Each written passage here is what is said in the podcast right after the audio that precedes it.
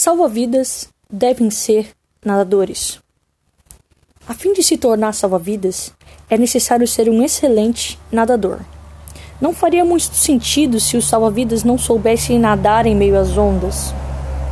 Você pode imaginar o que, o que poderia acontecer se, enquanto você está lá se afogando, uma pessoa até bem intencionada vem te salvar, mas começasse a se afogar junto com você?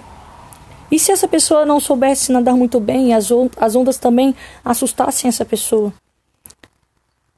E se você estivesse afogando e você não quer que alguém como você, que não sabe nadar bem, vá lá te salvar?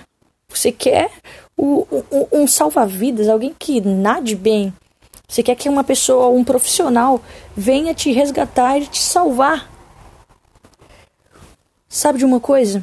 Muitos de nós na igreja estamos tanto em desvantagem quanto as pessoas que queremos salvar. Isso porque muitos não sabem o que Deus pensa a seu respeito ou como Deus os vê.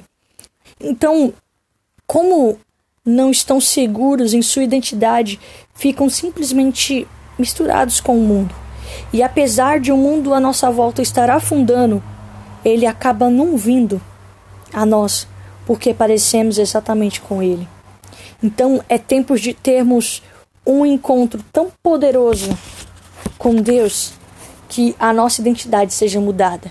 E então iremos parar de nos preocupar com o que o mundo pensa de nós e seremos capazes de convidá-lo para o banquete que temos experimentado.